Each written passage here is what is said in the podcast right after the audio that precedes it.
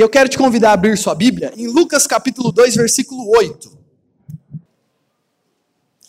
Evangelho de Lucas, capítulo 2, versículo 8.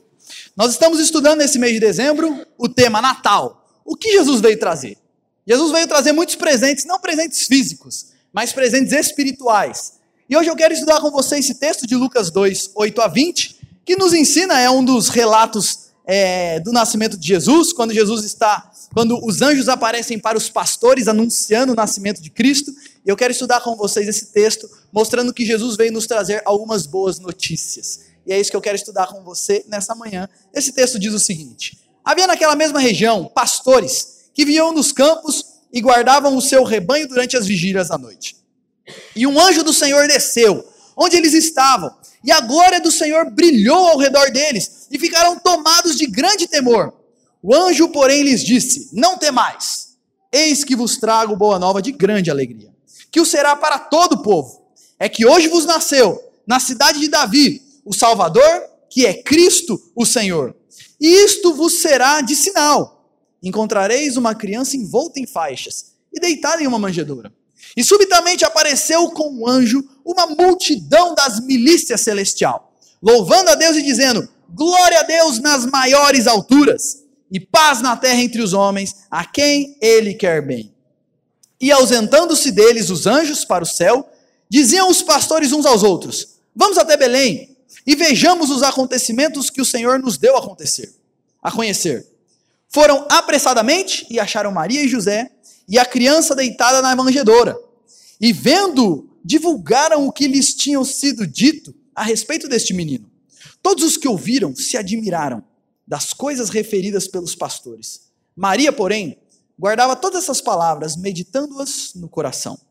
Voltaram então os pastores, glorificando e louvando a Deus por tudo o que tinham ouvido e visto, como lhes fora anunciado. Quero começar essa minha reflexão fazendo um, uma observação sobre os muitos filmes que nós temos hoje na nossa sociedade é, sobre heróis. Eu não sei se você já percebeu, mas já percebeu que a maioria dos filmes de herói da nossa sociedade tem normalmente a mesma história?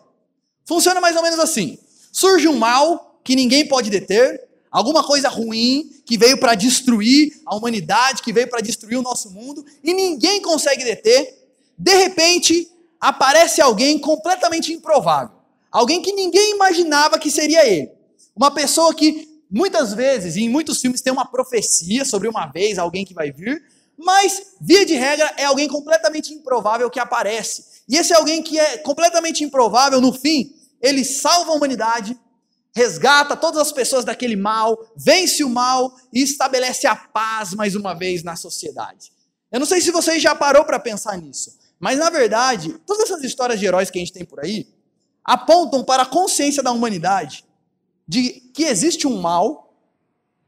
Toda a sociedade, todos os seres humanos têm essa consciência que existe um mal que nós não conseguimos conter, que nós não conseguimos resolver. A corrupção está aí e a gente não consegue resolver. Doenças estão aí, o câncer está aí e a gente não consegue se livrar disso. A morte acontece, ninguém consegue vencer isso. Nós vivemos em uma sociedade onde nós temos essa consciência de que existe um mal. E todos nós, por mais que não demos esse nome, mas todas as pessoas da face da terra, de alguma forma buscam um Salvador. Buscam algo ou alguém que finalmente vai levar ela para um, um patamar de paz. Sabe qual é a boa notícia que eu tenho para você nessa manhã? É que essa história de que o mal existe e um dia vai aparecer alguém improvável, essa é uma história real. Essa é uma história real. Há dois mil anos atrás, e a gente vai ver isso nesse texto, em uma cidade completamente improvável. A cidade de Belém era uma cidadezinha que não tinha nenhum tipo de é, representatividade na sua época. De uma família completamente improvável, Maria e José, uma mulher que até todo onde todo mundo sabe, a gente sabe que ela ficou grávida pelo Espírito Santo. Mas na época, você acha que alguém acreditou nessa história? José e Maria era uma família que, para a época, eles fizeram sexo antes do casamento, e a, a mulher apareceu grávida, e eles estão querendo dar um jeitinho na história. Uma família completamente improvável, um nascimento completamente improvável, numa estrebaria, um rei. É, o texto que a gente leu fala que apareceram uns anjos gritando: Glória a Deus nas maiores alturas. Imagina essa cena aqui colossal. E aí esses anjos olham e dizem o seguinte: Isso vai ser por sinal de vocês. Vocês vão encontrar um bebê enfaixado numa manjedoura. Olha que, enquanto os anjos aparecem na maior glória, o rei, criador dos céus e da terra, vem como um bebezinho numa manjedoura. Numa família improvável, num lugar improvável, de um jeito improvável, com espectadores improváveis. Eu não sei se você sabe disso, mas os pastores na época de Jesus eram uma classe desprezada da sociedade. Ninguém dava muita moral e bola para os pastores. Eles eram considerados pessoas traiçoeiras. Então, os pastores eram uma classe desprezada na sociedade. Nesse cenário completamente improvável, Deus entrou na história para salvar.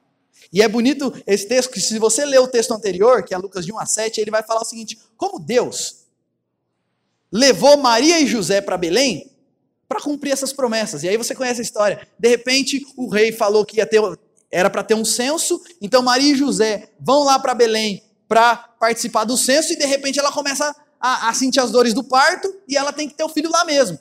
E até isso é Deus cumprindo uma promessa, porque a promessa era que o Messias nasceria na cidade de Davi, na cidade de Belém. Deus não abandonou a humanidade nos seus pecados.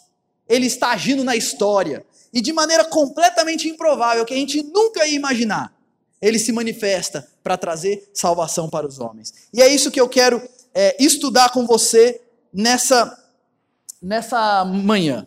O texto começa dizendo o seguinte: o anjo disse: Não temais, Eis que vos trago boa nova de grande alegria, que será para todo o povo, é que hoje vos nasceu na cidade de Davi, o Salvador que é Cristo Senhor. A palavra aqui no original para eu vos trago boa notícia é a palavra evangelizar. E essa é a primeira vez que essa palavra aparece para outras pessoas. E aqui o que o anjo está falando é o seguinte: eu vim trazer o evangelho para vocês. Eu vim trazer as boas notícias para vocês. Eu vim trazer a notícia que vai trazer grande alegria. Que boa notícia é essa? Se refere a quê? Qual o conteúdo? Por que gerou tanto entusiasmo? Qual é o propósito? O que eu quero ver com vocês nessa manhã são algumas características desse evangelho. Essas boas notícias que o anjo trouxe na noite de Natal. Que são boas notícias que ele eles trouxeram lá no dia que Jesus nasceu para esses pastores, mas que continuam sendo as mesmas boas notícias para nós hoje. E eu quero ver rapidamente com vocês cinco características sobre a boa notícia do Evangelho. Primeira coisa é que o Evangelho é uma boa notícia de alegria. O anjo aparece dizendo o seguinte: Eis que vos trago boa nova de grande alegria. E que notícia é essa? É que, embora nós não possamos nos salvar, Deus mandou o Salvador. Essa é a boa notícia. Às vezes a gente tem esse, esse senso dentro de nós de que nós somos merecedores de alguma coisa. É muito comum as pessoas terem a seguinte ideia: quando eu morrer, Deus vai, eu vou estar diante de Deus, ele vai pegar uma balança daquelas de antigamente, que você colocava o pezinho de um lado e colocava as coisas do outro. Quem é um pouquinho mais antigo aqui, como eu, sabe. Tô brincando, eu não, eu não peguei essa época, na minha época já era digital. Mas as pessoas, a gente tem a noção que quando a gente morrer, a gente vai estar diante de Deus e Deus vai colocar de um lado os nossos pecados e do outro lado as nossas boas ações, e para qual pender é o que Deus vai fazer comigo. Sabe o que, que eu tenho para dizer para você? Não é isso.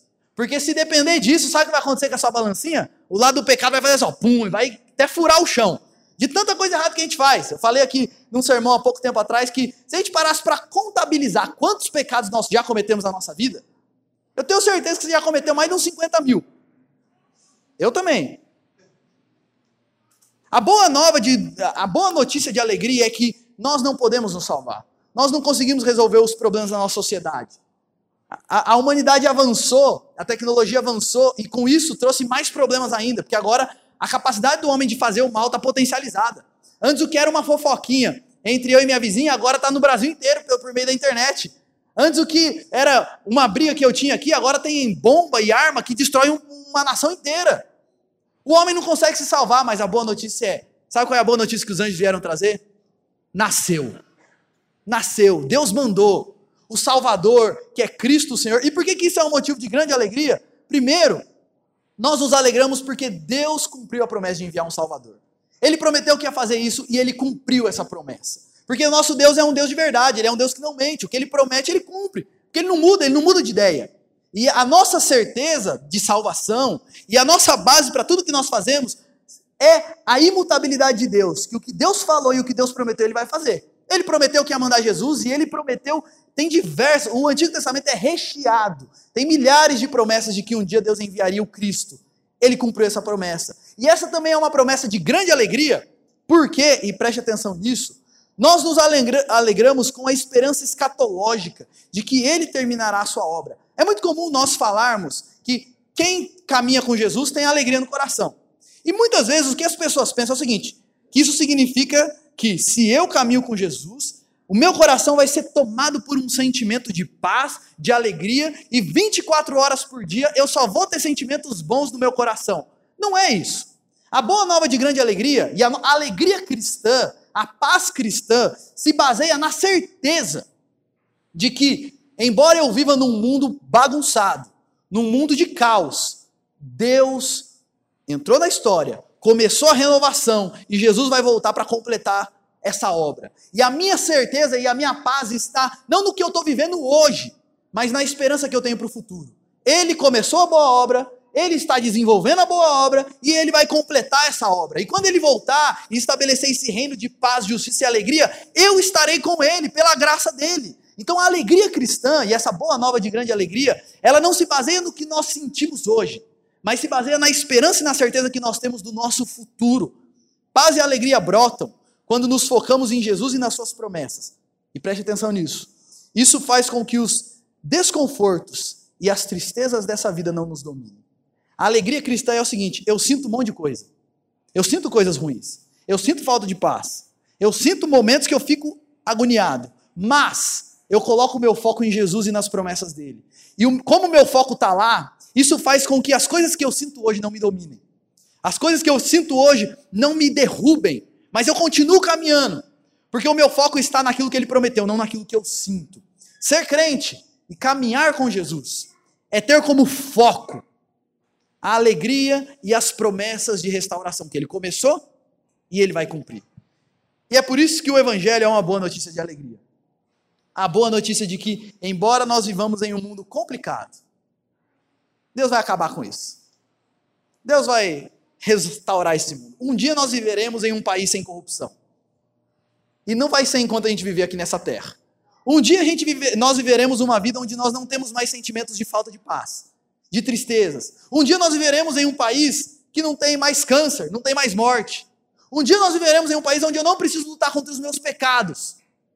E a minha alegria está no fato de que eu tenho essa promessa e que eu, eu sei que eu vou viver isso. Então eu suporto as lutas do tempo presente porque o meu foco está lá. E Paulo vai dizer, por isso a gente não desanima.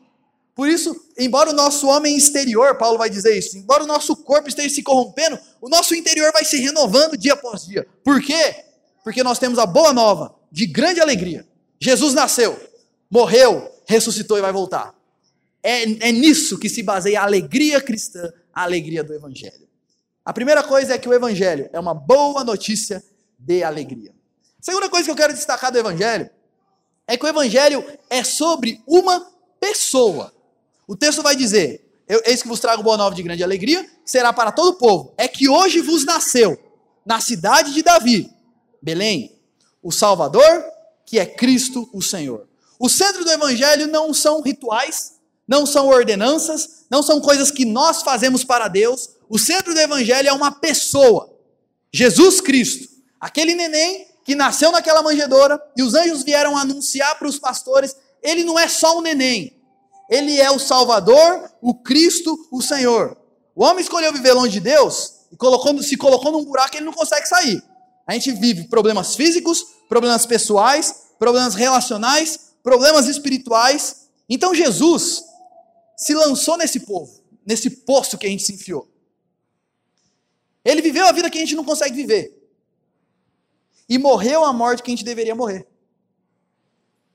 O Evangelho é sobre uma pessoa e sobre o que essa pessoa, Jesus, fez por nós. É muito comum nós constantemente enfatizarmos o que nós estamos fazendo para Deus. O que eu tenho tentado, como eu tenho me esforçado. Nós tivemos é, essas pessoas que foram recebidas, nós tivemos o exame com elas, onde nós fazemos algumas perguntas para ver como está a caminhada delas. E uma das coisas, uma das perguntas, das principais perguntas que a gente faz é: se você morrer hoje, você sabe para onde você vai? Por quê? E é bonito porque a resposta, quando a pessoa começa assim, olha, eu sei que eu vou para o céu porque desde pequeno eu vou na igreja, porque eu tenho me esforçado, eu tenho lido a Bíblia, eu tenho feito oração, eu tenho feito... Quando a pessoa começa com a resposta assim, você olha e fala, ah, não entendeu o evangelho ainda. Porque o Evangelho não é sobre o que nós fazemos para Deus. O Evangelho é sobre o que Deus fez em Cristo Jesus por nós. O Evangelho é sobre uma pessoa. E essa pessoa que o texto descreve, ele, os anjos descrevem Jesus com três palavras, três características. Primeiro, ele vai falar que Jesus é o Salvador.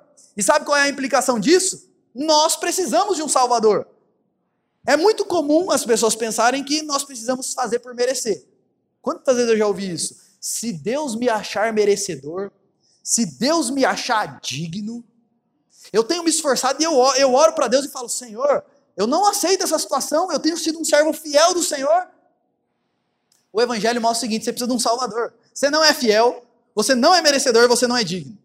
Se você fosse, você não precisava de um Salvador. Mas nós precisamos de um Salvador. E esse é Jesus. É comum as pessoas pensarem que funciona assim. Se eu obedeço a Jesus, se eu creio em Jesus e obedeço, então eu vou ser salvo e vou receber as bênçãos da parte dele, porque as bênçãos que eu recebo é fruto daquilo que eu tenho feito por ele. Isso é um erro, porque nós precisamos de um Salvador. Nós não precisamos de alguém para nos aconselhar. Nós precisamos de um Salvador porque nós somos pecadores. E, gente, ó, só fazendo um parênteses aqui bem importante, embora isso daqui possa parecer meio, claro que ninguém acredita nisso, Muitas pessoas vivem dessa forma aqui. Vivem a sua vida com Deus assim. Eu faço, e à medida que eu estou me esforçando, eu olho para Deus e falo: Senhor, olha aqui, olha o que eu estou fazendo. As pessoas que vivem dessa forma, elas têm algumas características. E normalmente as pessoas que são apegadas não ao que Jesus fez, mas o que elas estão fazendo, elas são muito apegadas às regras exteriores. A grande preocupação delas é estar aparentando uma vida cristã é estar mostrando que elas estão se esforçando. A grande preocupação delas não é como está a vida dela com Deus, mas se a galera da igreja está olhando para ela e está olhando e falando, nossa, que homem de Deus. O Paulinho, que menino joinha. E o grande apego de quem vive dessa forma, que não entende que Jesus é um Salvador, o grande apego dessas pessoas são a questões exteriores. Muitas vezes as pessoas seguem a Jesus não por prazer, mas olham até para as coisas de Jesus como assim, é uma coisa chata, é um mal necessário, mas se eu não fizer, Deus não vai me abençoar. Então eu faço, é aquele cristianismo e aquela vida com Deus pesada, por obrigação, porque se eu não fizer, vai que ele não me abençoa. Muita gente vive assim. Muita gente fala: "Não, eu creio que a salvação é só por Jesus, pela fé", mas vive dessa forma. Esse é um erro muito comum também nesse tipo de. Quando as pessoas vivem desse jeito, elas são inflexíveis e não têm misericórdia das pessoas elas se acham merecedoras, então elas olham para outras pessoas que elas consideram piores do que elas e não tem misericórdia, não. É miserável pecador. Tá vendo esse povinho que não se esforça? Eu tenho compromisso, tal pessoa não. Por quê? Porque ela se olha como merecedora e olha para o outro como não está se esforçando tanto quanto eu. Não entendeu ainda que o que ela precisa é de um salvador tanto quanto ele. E se eu sou melhor que alguém, eu só sou melhor porque essa graça está agindo na minha vida, porque eu tenho potencial para ser tão ruim quanto Hitler. Essa é a realidade que o Evangelho nos apresenta. Quando eu vivo dessa forma, eu não entendo que Jesus é o Salvador, eu não tenho um relacionamento íntimo com Jesus. A minha vida com Cristo se resume a rituais. Se resume a participar de um trabalho aqui, de um trabalho ali, mas de segunda a sexta, eu não tenho relacionamento com esse Cristo que morreu por mim. Eu não tenho vida de oração. Eu não leio a Bíblia. Porque a minha grande preocupação não é desenvolver relacionamento com o meu Salvador, é estar dentro do, dos rituais, cumprindo as regras para que eu me sinta bem e me sinta merecedor. Muitas pessoas vivem dessa forma e eu quero te fazer uma pergunta. Você já entendeu que Jesus não veio para trazer um conjunto de rituais religiosos, mas ele veio para te salvar e mudar a sua vida? E, o que o chama, e que o chamado dele para a sua vida é que você desenvolva um relacionamento profundo com ele, de modo que ele vá mudando a sua vida paulatinamente, não para você se tornar merecedor de nada, porque você não é, mas para te fazer uma pessoa mais parecida com ele, para a glória dele. O Evangelho diz o seguinte: a salvação é pela graça, mediante a fé. Isso não vem de vocês, é presente de Deus, não é por obras, para que ninguém se glorie. Esse bebê que nasceu é o Salvador. Ele também é o Cristo. E eu não sei se você sabe disso, mas Cristo não é sobrenome de Jesus. Cristo é um título. E a palavra Cristo é uma palavra grega, que é a mesma palavra do hebraico de Messias, que no português, traduzindo para o português, seria ou ungido ou o escolhido.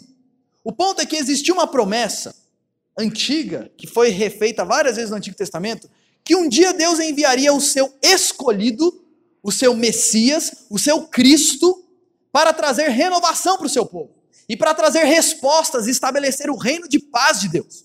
E esse Jesus que veio, que é o Cristo, ele já começou a estabelecer esse novo reino, o reino dos céus aqui na terra. E ele vai concretizar esse reino na sua volta.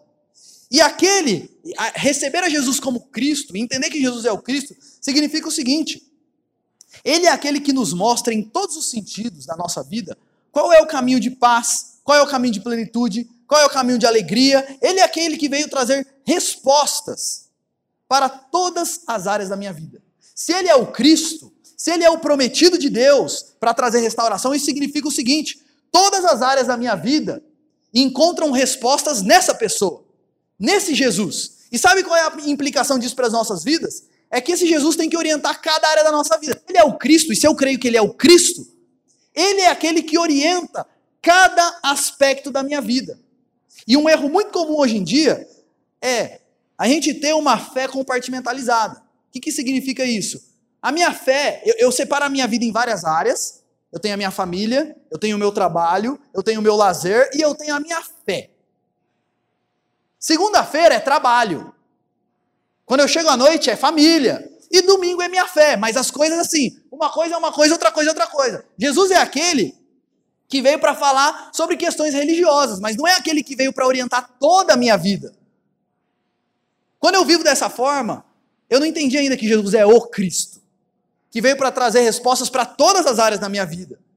Quando eu vivo dessa forma, eu não olho para Jesus como a resposta e como aquele que tem sabedoria para dirigir a minha vida. E aí o que acontece é o seguinte: e a gente tem um monte de gente na igreja assim, que professa Jesus, mas a alma continua vazia, procurando alegria e paz em várias outras coisas, como dinheiro, casamento, sucesso, filhos, conquistas pessoais. A pessoa professa Jesus, mas ela não crê que Jesus é aquele que traz resposta para todas as áreas da vida dela. Então ela continua com uma alma vazia, embora acredite em Jesus e professe Jesus, mas no fim ela busca alegria, satisfação no dinheiro, no sucesso profissional e etc. Porque ela não entendeu que Jesus não é só aquele que diz respeito à minha vida religiosa.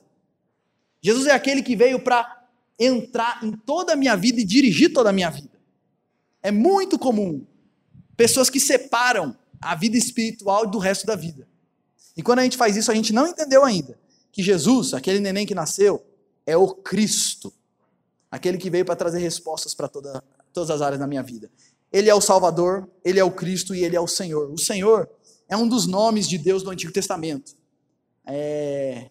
No Antigo Testamento você pode ler os Salmos lá, é muito comum as pessoas se referirem ao Senhor, a, a Deus como o Senhor. E essa palavra, usada lá no texto original, traduzida para o grego, seria a palavra que é traduzida na nossa Bíblia como o senhorio de Cristo e o Senhor. E o ponto aqui é dizer o seguinte, gente.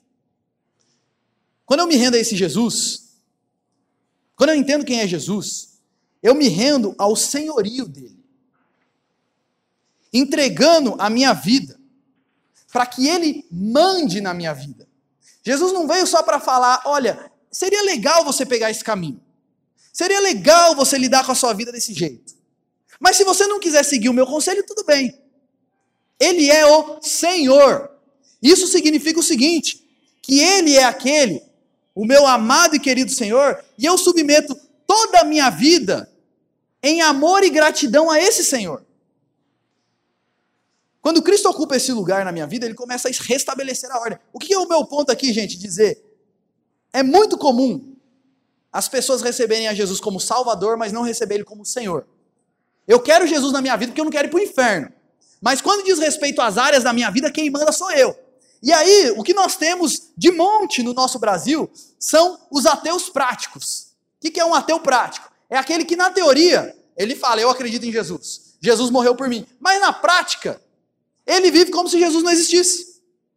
Ele vive como Jesus não faz diferença nenhuma na vida dele. Eu gosto de usar essa ilustração. Imagina que ali está o seu coração e tem um trono no seu coração.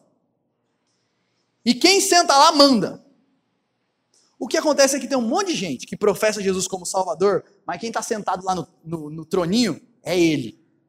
Quem manda é Ele. A única coisa que Jesus muda na vida dele é a rotina do fim de semana. No domingo eu vou para a igreja. E olhe lá ainda, tem uns que nem isso. É, é meio assim, é meio inconstante. Jesus não é meu Senhor. A única coisa que ele muda na minha vida é minha rotina de fim de semana. Eu sigo aquilo que eu concordo. É muito comum pessoas que são assim. Ele lê a Bíblia e fala: Não, isso daqui eu concordo. Ah, não, isso daqui é porque na época, quando Paulo escreveu isso daqui, não era bem assim. Ele dá um jeitinho, porque ele não concorda. A Bíblia tem que se submeter a ele, não é ele que se submete ao Senhor.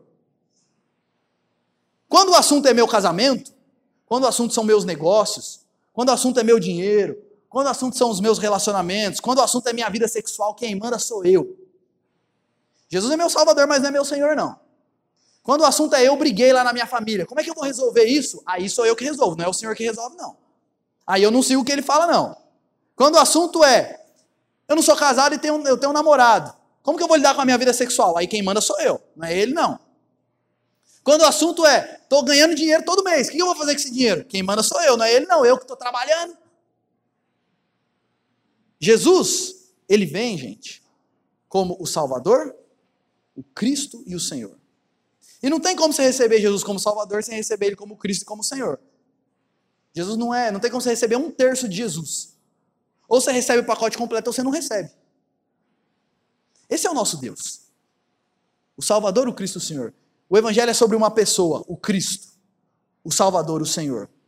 O Evangelho, uma terceira característica que eu quero trazer aqui do Evangelho, é que o Evangelho traz glórias ao Senhor. Esse texto é lindo porque, imagina essa cena na sua mente: os pastores estão lá cuidando das ovelhas. Aparece um anjo e fala: Eis que vos trago boas novas de grande alegria. Nasceu o Salvador, o Cristo o Senhor. De repente, o texto vai dizer: apareceu uma multidão de anjos da milícia celestial.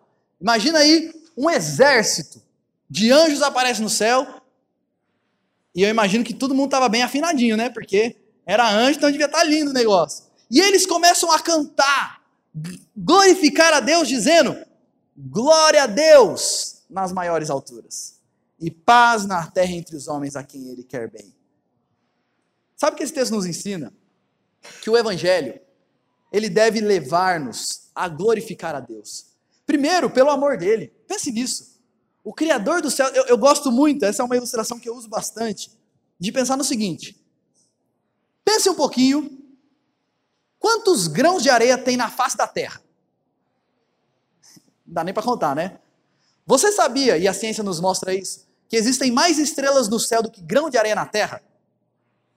Não, sabe, não sei se você sabia disso, mas tem. A Bíblia vai dizer que o nosso Deus criou todas as, todo o universo sustenta o universo na palma da sua mão e chama cada estrela pelo nome. Qual é o tamanho desse Deus? Aí a Bíblia vai dizer que esse Deus, grande, entrou na história por causa de nós. Que amor é esse? Para morrer no nosso lugar. Para ser crucificado voluntariamente no nosso lugar. A gente tem que glorificar a Deus mesmo. E não só pelo amor dele, mas pela sabedoria. Ninguém nunca imaginaria que ele faria desse jeito. Ninguém nunca imaginaria que Deus. Ele prometeu que ele ia trazer salvação, mas ninguém nunca imaginou que ele ia fazer desse jeito. Por meio de uma pessoa improvável, uma família improvável. E pense nisso: Jesus nos salva por meio da sua morte. Olha que coisa louca! Essa é a sabedoria, o evangelho maravilhoso de Cristo. E eu fico imaginando o seguinte: os anjos, quando tomam consciência disso, eles começam a cantar para Deus. Eles aparecem lá exaltando o nome de Deus porque é algo grandioso demais. Paulo vai dizer lá, Paulo não, Pedro vai dizer que esse é um mistério, o evangelho era um mistério que os anjos anelavam perscrutar. E quando eles veem, eles ficam maravilhados cantando a Deus. E quando a gente lê esse texto, você vai ver o seguinte: é um texto recheado de louvor. Os anjos cantam ao Senhor, depois os pastores glorificam a Deus. As pessoas que ouvem o testemunho dos pastores ficam admirados e maravilhados. Maria, o texto vai dizer que no final ela fica meditando nessas coisas. É um texto recheado de. Quando as pessoas olham para o Evangelho, eles falam: Uau! Que coisa maravilhosa! Gente, o Evangelho, quando ele é crido, entendido e crido, ele produz alegria, admiração, adoração e louvor a Deus. O Evangelho deve produzir em nós admiração a Deus e louvor. Quando eu entendo o Evangelho, eu preciso me render a esse Deus em louvor e adoração. Uma coisa que tem sumido nas igrejas evangélicas hoje são cânticos de adoração a Deus. Eu não sei se já parou pensar nisso, mas hoje a maioria dos cânticos gospel que tem por aí são cânticos que diz respeito ao homem, que diz respeito ao que Deus faz para mim, que diz respeito a como Deus me ama. E não tem nada de errado em cantar que Deus nos ama. O problema é quando a gente só canta isso. Músicas que. Olha as músicas que a gente tem no nosso meio gospel. Aquela famosa aí no tempo que veio esses tempos atrás. A minha vitória tem sabor de mel. Quem me viu passar na prova e não me ajudou, vai ver e vai falar, ó. Oh. Exaltando o homem. Música que fala, olha, você é querido, você é amado, não se sinta inferiorizado e não sei o quê. O problema é que só tem esse tipo de música. O evangelho deve nos levar a exaltar a Deus.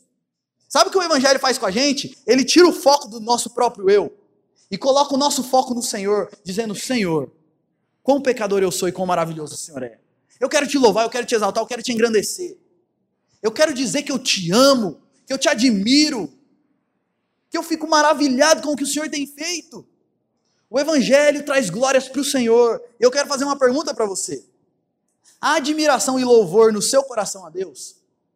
Quando você canta, nós cantamos músicas aqui que exaltam a pessoa de Jesus, que falam das maravilhas que o Senhor faz por nós. Cantamos aqui, eu fui liberto, meu Salvador me resgatou, misericórdia e perdão. O que ele está fazendo? Exaltando a Deus pela misericórdia dele, pelo que ele, pelo plano maravilhoso dele. Quando você canta isso, isso enche o seu coração. Ou você faz isso só da boca para fora. Ou você faz isso só como um ritual religioso, gente. Refletindo no Evangelho e no que Deus faz, deve encher o nosso coração de adoração a esse Deus. Deve fazer o nosso coração ferver de amor a Ele. O Evangelho traz glórias a Deus. O Evangelho também traz paz na terra entre os homens. O texto vai dizer: os anjos aparecem cantando glória a Deus nas maiores alturas, e paz na terra entre os homens a quem ele quer bem. E paz aqui não é cessação das guerras ou paz interior. Quando os anjos cantam aqui que é paz na terra, ele está falando que Deus está acabando com a guerra entre ele e os homens. Por causa dos nossos pecados, a Bíblia nos apresenta isso de maneira muito clara: nós somos inimigos de Deus. Porque nós somos pecadores e Deus é santo e justo. Ele não pode simplesmente olhar para os nossos pecados e nos tratar como se estivesse tudo bem. Mas Jesus veio para trazer paz entre nós e Deus. O Evangelho é uma boa nova de alegria, porque ele nos traz a notícia de que em Jesus nós somos perdoados, nós somos recebidos, nós somos reconciliados, nós somos adotados, mesmo nós sendo quem somos. Ele acaba com a guerra entre nós e Deus. E essa paz é destinada a quem, segundo o texto? A quem ele quer bem. Claro que existe um amor de Deus que é sobre todos, mas existe uma graça especial que Deus derrama apenas sobre alguns que é aqueles que ele chama para estar com ele. E a gente percebe isso nesse texto e outros textos da Bíblia que qual é a marca daqueles que são chamados por Deus e desfrutam dessa paz entre Deus e eles? A marca é a humildade de coração, o quebrantamento diante de Deus, a fé em Jesus. Esse texto mostra o seguinte: Deus, a, a, o primeiro grupo que recebeu a notícia são pastores humildes. Jesus nasce num lugar humilde, numa cidade humilde. A mensagem do Evangelho é uma mensagem para os humildes, porque Deus resiste aos soberbos, mas dá graça aos humildes. Essa paz é para aqueles que se quebrantam diante desse Cristo maravilhoso. E por fim, uma quinta verdade que eu aprendo nesse texto sobre o Evangelho é que o Evangelho é para ser proclamado. Quando os anjos ouvem isso e eles falam: Olha, vai aparecer, vai ter um neném lá enfaixado numa manjedoura, os, os, os pastores saem para ver, quando eles vêm, eles ficam maravilhados. O texto vai dizer que eles apressadamente acharam Maria e José e a criança deitada numa manjedoura. E vendo, divulgaram o que lhes tinha sido dito a respeito deste menino. Todos os que ouviram se admiraram das coisas referidas pelos pastores. Esse texto nos mostra o seguinte: o evangelho é para ser proclamado. Os anjos proclamam, depois a multidão de anjos proclamam, depois os pastores proclamam. Porque o evangelho, gente, precisa ser anunciado, proclamado para nós. É algo muito grande, algo muito maravilhoso para a gente guardar para a gente. O Evangelho é algo grandioso e maravilhoso demais para a gente ouvir e falar: puxa Deus, obrigado. Então eu vou viver minha vida agora tranquilão e, infelizmente, as pessoas à minha volta estão indo para o inferno, problema delas. O Evangelho é uma notícia que precisa ser proclamada. Deus não nos abandonou, Ele veio. E a gente precisa anunciar isso para as pessoas à nossa volta. Nós conhecemos o caminho que cura todos os problemas da humanidade, como que a gente pode guardar isso para nós? Esse texto nos mostra essas realidades sobre o Evangelho. E nos mostra aqui também que o Evangelho é algo bom demais e maravilhoso de nós pra, demais para a gente guardar só para a gente. Eu quero encerrar essa minha reflexão fazendo algumas ponderações finais e algumas perguntas finais para você. Primeira ponderação que eu quero fazer aqui, gente, o evangelho é sobre uma pessoa, Jesus. Isso significa que nós precisamos manter o foco de nossas vidas em Jesus. Qualquer ideia, qualquer pessoa ou qualquer coisa que tire o nosso foco de Jesus precisa ser eliminado das nossas vidas. O Evangelho é sobre Jesus e esse Jesus tem que ser o centro da nossa existência. E qualquer coisa que está me afastando desse Jesus, está desanimando a minha caminhada com esse Jesus, isso precisa ser eliminado da minha vida. Eu preciso parar de priorizar o meu trabalho ao invés de Jesus. Eu preciso parar de priorizar os meus amigos ao invés de Jesus. Eu preciso fazer desse Jesus o centro da minha vida. Porque o Evangelho é a boa notícia de que Deus mandou um menino, o Salvador, o Cristo Senhor. E a minha vida tem que girar em torno dele, não é ele que tem que girar em torno da minha vida. Não é ele que tem que se adaptar à minha vida, sou eu que tenho que me adaptar ao plano dele. Uma pergunta para você: você já se rendeu a Jesus como Salvador, Cristo e Senhor? Quando você olha para Jesus, quem é Jesus na sua vida? É só uma pessoa que ensinou que você tem que amar o próximo e isso é bonito? É só uma pessoa que você olha e fala assim: não, ele morreu e agora eu vou para o céu, é o meu Salvador. Ou você o recebeu já e já se rendeu a ele como o Salvador, como Cristo e como o Senhor da sua vida. Não tem como você receber Jesus pela metade e nenhum terço de Jesus. Jesus é uma pessoa e ele deve ser recebido como tal, como ele se apresentou. E a minha pergunta é o seguinte: você já se rendeu a ele dessa forma? Se não, Jesus está te convidando nessa manhã para se render a ele. Talvez você já entendeu que ele é o Salvador, mas você ainda não abriu mão de tudo e recebeu ele como Senhor. Ele está te chamando nessa manhã para se render a ele e saiba de uma coisa: a melhor coisa que você pode fazer na sua vida é isso. Porque ele tem muito mais sabedoria para lidar com a sua vida do que você. Ele criou a vida, ele nos ama, ele é tudo que a gente precisa. Jesus chama cada um de nós aqui nessa manhã para se render a ele como Salvador, Cristo e Senhor. Uma outra coisa que eu aprendo com esse texto e uma aplicação final é que nós precisamos nos arrepender da nossa falta de admiração, empolgação e louvor diante do Evangelho. Às vezes essa mensagem que Jesus veio é algo tão batido para nós algo tão corriqueiro na nossa vida que a gente para de perceber como isso é maravilhoso. Isso acontece na nossa vida. Às vezes a gente tem um negócio na nossa casa, um enfeite que é lindo. Mas como a gente está olhando para aquilo lá todo dia, a gente nem percebe mais quão bonito é aquilo. Aí vem um amigo nosso em casa visitar e fala: Nossa, que negócio bonito. Aí a gente para para pensar: Nossa, é, é verdade, né? Bonito mesmo. Muitas vezes acontece isso com o evangelho. A gente vai perdendo a nossa empolgação diante dessa coisa linda que é a mensagem que Jesus veio nos salvar. E aquilo que era para encher o nosso coração passa a ser tratado como se fosse uma coisa banal do nosso dia a dia.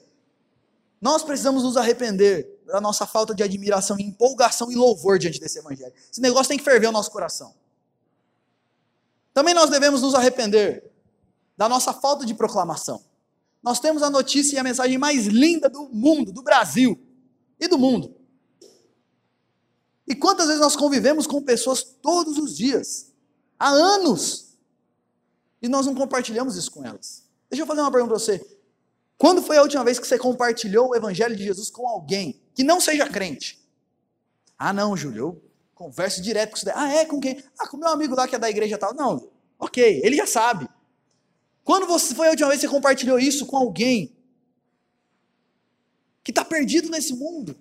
Nós precisamos nos arrepender da nossa falta de proclamação desse evangelho lindo. E eu quero terminar dizendo o seguinte: você está em busca de paz? Jesus te chama hoje para desenvolver uma relação profunda com Ele, crendo que Ele é o príncipe da paz. Ele veio para trazer paz aos homens, entre os homens e Deus. E à medida que a gente é reconciliado com Deus por meio de Jesus, Ele começa a restabelecer a ordem nas nossas vidas. E esse príncipe da paz te chama hoje para se render a Ele.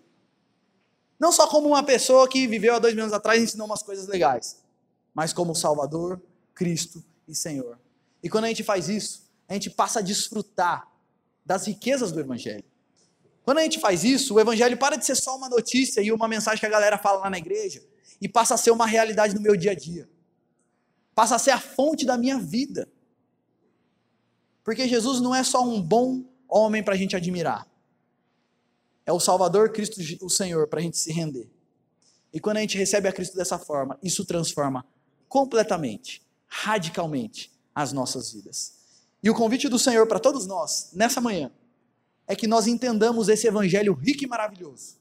Nos rendamos a esse Jesus, exaltemos o nome dele e proclamemos isso, onde quer que nós estejamos.